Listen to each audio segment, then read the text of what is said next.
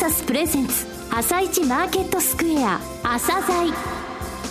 この番組は企業と投資家をつなぐお手伝いプロネクサスの提供でお送りします。です。それではスプリングキャピタル代表チーフアナリストの井上哲夫さんと番組を進めてまいります。井上さんよろしくお願いします。よろしくお願いします。今日も楽しみな企業をゲストにお招きしています今日ご紹介する企業は証券コード3766システムズデザイデザインですはい、えー、システムズデザインさんですね、来年創立50周年、はい、えー、3つのセグメントがありましてね、で、子会社 M&A でですね、業務拡大して、えー、ここ1、2年でも、えー、大きくですね、業用拡大させてますので、ぜひその部分をお聞きください。はい、よろしくお願いいたします。朝鮮今日の一社です。朝鮮今日の一社。本日は証券コード3766東証ジャスダックスタンダード上場のシステムズデザインさんをご紹介いたします。お話しいただきますのは代表取締役社長でいらっしゃいます熊本博さんです。本日はよろしくお願いします。よろしくお願いいたします。えー、歴史のある総合情報サービスの会社さんですね。えー、はい、その遠隔を簡単にですね、お話しいただけますか？はい、はいシステムズデザインは、はい、えー、IBM 出身者の岡崎と、はい、会計士でもある一部上場企業の PCM を創業いたしました川島が、はい、1967年3月に共同で設立をいたしました。うん、1967年ってことは来年が、えー、ちょうど50周年に、周年。はい、当たります。はい、はいこの業界で50周年、まあ、ね、実は IT 業界ではかなり歴史がある方の会社になっておりまして、はいねうん、えー、一応独立系の企業でずっと経営をしてきております。はい、はいえ企業理念みたいなものあります？はい。えー、創業以来、えー、カスタマーファーストをもとに、うん、えー、お客様のご要望を満たす様々なサービスをコンピューターの活用によって提供してまいりました。はい。えここまで50年の歩み、何をもってここまで歩んでこられたというふうに思います？業界がいい波があって、うん、業界の発展とともに、はい、またいいお客様に恵まれたということが、うん、まあ一番大きい理由ではないかなというふうに思っております。有料顧客ってことですね。はい。ただ、御社これまでもあの M&A とされてきましたよね。はい。この効果っていうのはやっぱりあったなと思います？そうですね。はい、弊社は2005年にジャスダックの方に上場しているんですけれども、はい、えー、その後 M&A をまあ3社しております、はいうん、そういった意味では常に新しい会社が入ってきて、はい、まあ新しい血が入ってくる。そういった環境でいろんな経験を積んで、まあ成長してきているのかなというふうに思っております。この M&A の部分は結構キーワードになりますのでね、はい、御社の場合、後ほどちょっとじっくりと、はい、えー、教えていただきたいんですが、はい、まあ事業の全体像ですね、はい、えー、どういうことをやってるのかっていうのをですね、はい、ご説明いただければと思うんですが。はい。はい、弊社はですね、はい、えー、情報システムの企画、設計、開発、構築、運用、まあ、あとはアウトソーシング系でコールセンター、データエントリー業務をはじめとするえー、ビジネスプロセスアウトソーシングまで幅広いサービスを展開しています。はい。川上から川下ってことですね。コールセンター、はい、データエントリーもされてるんですか？はい。はい。有料顧客って言われましたが、はい、業種って言いますか？ではどういったところがお客さんなんですか、はい、はい、えー、当社はかなり多岐にわたっているところがあるんですけれども、はい、えー、製造、物流、医療、文教、金融、観光庁などは、い、いろんなところで、まあ、いろんなサービスを提供しているといった形になります。うん、通信もあります？はい。なるほどね。で、セグメントっていうのは3つに分けられてますが、はい、システム開発事業、はい、それから情報処理サービス事業、はい、そしてアッセンブリー事業、はい、これ一つ一つですね、ご説明いただきたいんですが、えー、まずはシステム開発事業。はい。これが一番大きい事業だというふうに考えてよろしいですか、はい、はい、えー、およそ売上の70%を占める、はい。この事業どういう事業でしょうかね？はい、はいえっと、この事業の方はですね、はいえー、いわゆるシステムインテグレーションのサービスを企業、観光庁様向けに提供しています。はい、SI ですね。はい。はい、で、顧客の抱える経営課題を分析し、うん、それぞれの顧客に、まあ、最適な情報システムを企画、提案を行うコンサルティングといった上流の部分から、えあとは情報システムの設計、開発、うん、テスト、そして実際の運用保守までトータルにサポートをするサービスを提供しております。運用保守のところまでってことですね。はい具体的にこの分野強いとかですね、はい、そういったところありますそうですね、はい、あの具体的な、まあえー、事例といたしましては、はい、大手自動車メーカーの機関系システムですとか、うん、あとは物流企業の貨物管理システムですとか、あとは配送料請求システムを、まあ、スクラッチ開発をしております。うんはい、まあ、このスクラッチ開発というのは、まあ、洋服でいうとオーダーメイドに当たるような作り方をしているものであったりですとか、はい、あとは、医療分野における電子カルテシステムですね。はい、こちらの方は、えー、パッケージを適用するといったような開発をしております。あとは、えー、一つ、まあ、文教分野なんですけれども、はい、主に先生や学生が利用する情報システムの基盤となるサーバーですとか、えー、パソコンといったハードウェア環境をですね、構築するようなお仕事をしております。なるほど。はい。えー、続いて、情報処理サービス事業。はい、こちらのご説明いただけますか？はい。こちらはあの先に述べましたコールセンターですとか、はい、データエントリーといった業務をはじめとして、はい、お客様が外部に委託される業務を請け負う代行サービス。アウトソーシングですね。はい。うん、あの、ビジネスプロセスアウトソーシングが、この情報処理サービス事業となっております。はい、この具体的な内容って、お話しいただけます、はい、はい、こちらの方はですね、はい、えー、コールセンターで会計、給与などのパッケージソフトの利用方法などの問い合わせ対応や、はい。うん、あとはまあ販売促進の支援をしております。はいあとデータエントリーの方なんですけれども、うん、えー、こちらはお客様からお預かりした書類をデジタル化するサービスを提供しております。はい。なるほどね。はい。こちらの売り上げも23%占めてるんですね。はい、そうですね。はい、うんえー、最後のセグメントになりますが、アッセンブリー事業、はい、これはですね、あんまり聞かないんですが、そうですね。これどういう事業ですか？こえー、こちらの方はですね、あの、パッケージソフト会社向けの CD ロムですとか、はい、マニュアル、専用帳票などの製造を、まず、プロダクト、まあ、製造してですね、うん、それらを保管、出荷、配送するサービスを含めて、アッセンブリー事業というふうな形に、えー、我々は呼んでおります。え、ちょっと待ってください。これじゃあ他社のってことですか？あ、そうですね。なるほど。はい、他社の CD ロームの製造とか、はい、印刷物の製造、はい、流通保管配送、はい、そういった業務を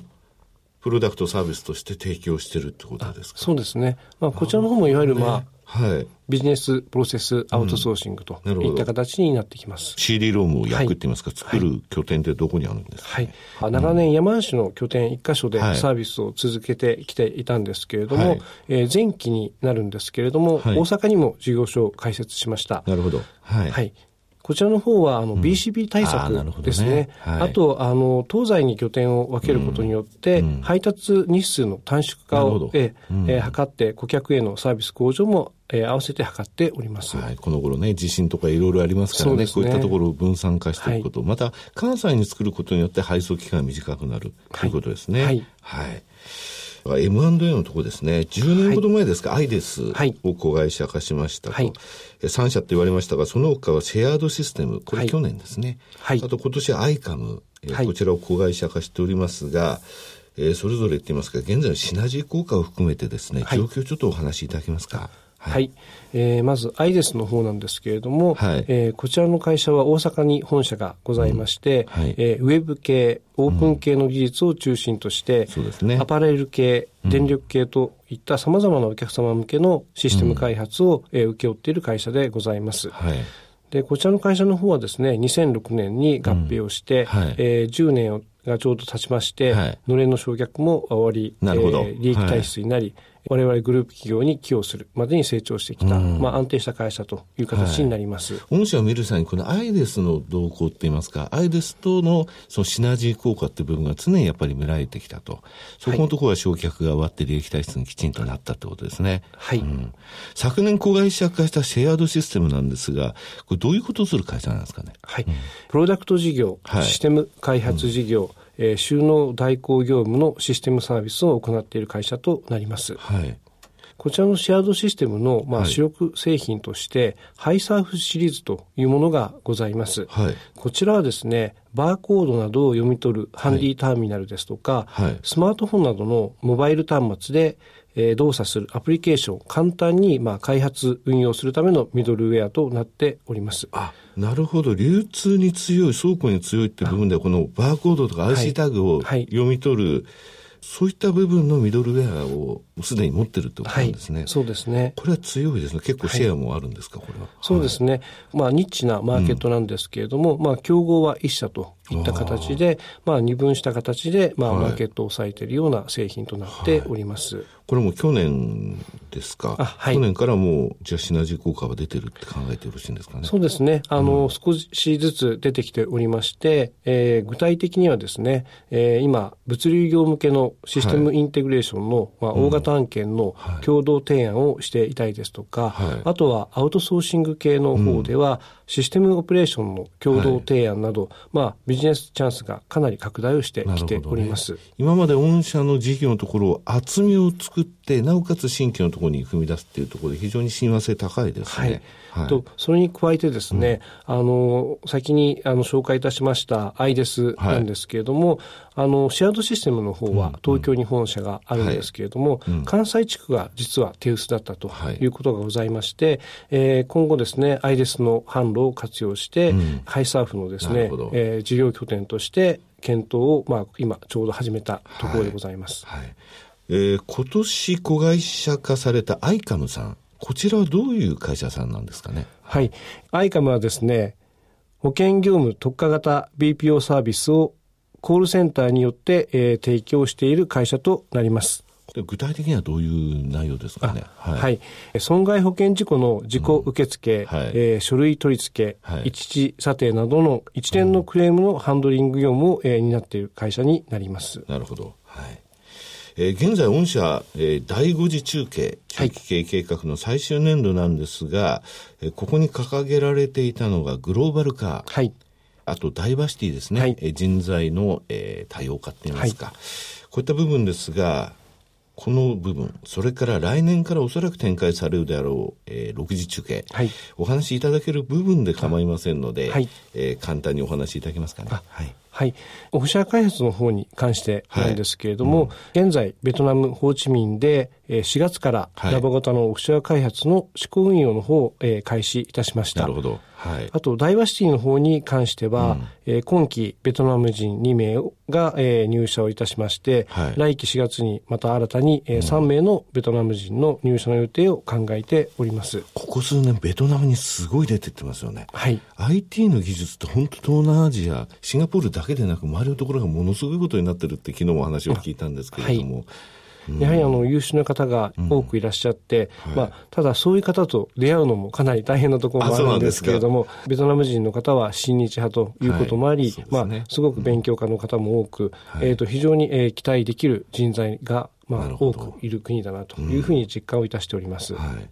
と6次中継の方はですね、うん、1SDC 新たな礎を作るというビジョンを、えー、掲げております、はい、で。こちらの方では新たなサービスの創出と IoT、ビッグデータ、はい、AI、セキュリティなど新たな技術に挑戦をし、結果を出していきたいというふうに考えております。はい。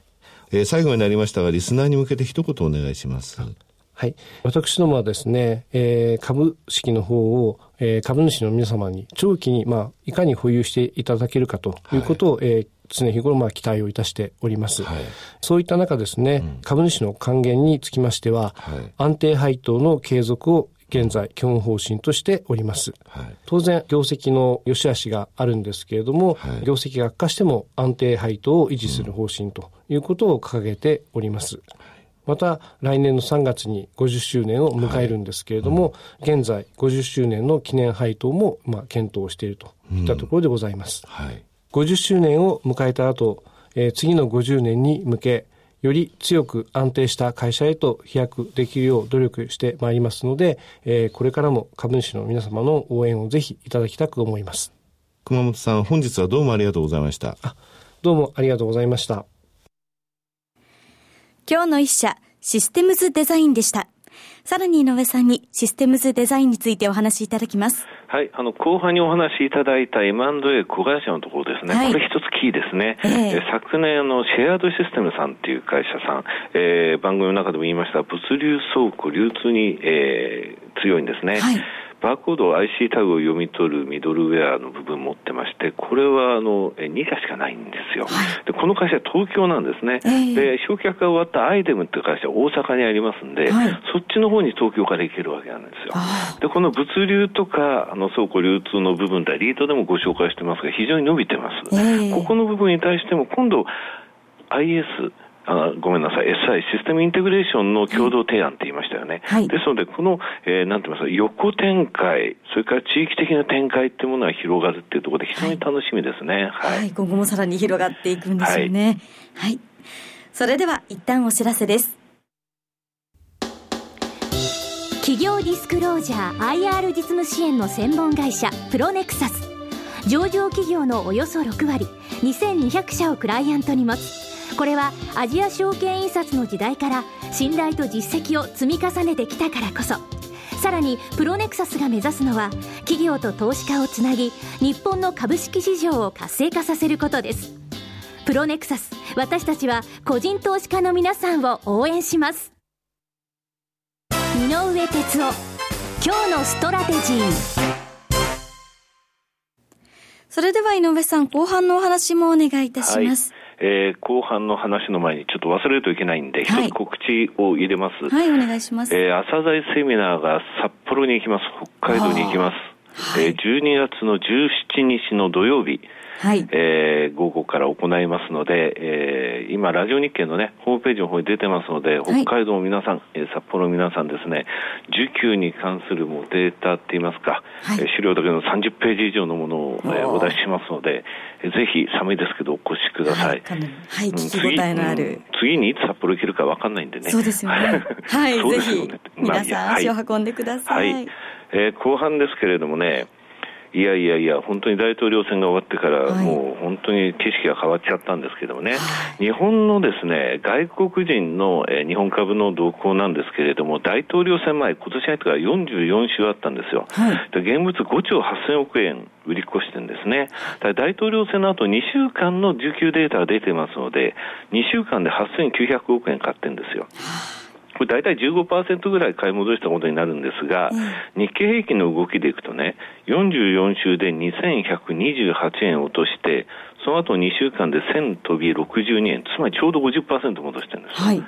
15%現物買い戻したところでこんなになかなかならないんですね。だって8900億円現物外国人買いましたけれど、実は個人の現物と信用の売り8600億円もあるんですよ。はい、外国人が買って上がったよしよしってんでやれやれの売りですよね。じゃあなんでこれ50%も半値戻しできたかっていうと、先物なんですよ。先物。現物8900億円買ってるんですが、先物も9100億円買ってるんですね。はいこれをね、現物先物合わせてみると、実は44週売った部分の32%買い戻していることになるんですよ。はい、だからやっぱり先物なんですよね。この先物のところで9100億円って言いましたが、この番組でも紹介している実は5社、うん、外資系5社が7000億買ってるんですよ。はいだからこの5社を見なきゃいけないということですね。はい、まあ、メールマガジン等でここら辺の状況をお知らせしてるんですけども、はい、あともう一つはゴールドマン・サックスがついにこ、あの残高がプラスになったってところですね。はい、うん、この動向のところが一番注目です。はい。はい。井上さん、今日もありがとうございました。また来週もよろしくお願いいたします。この後は東京市場の寄り付きです。朝鮮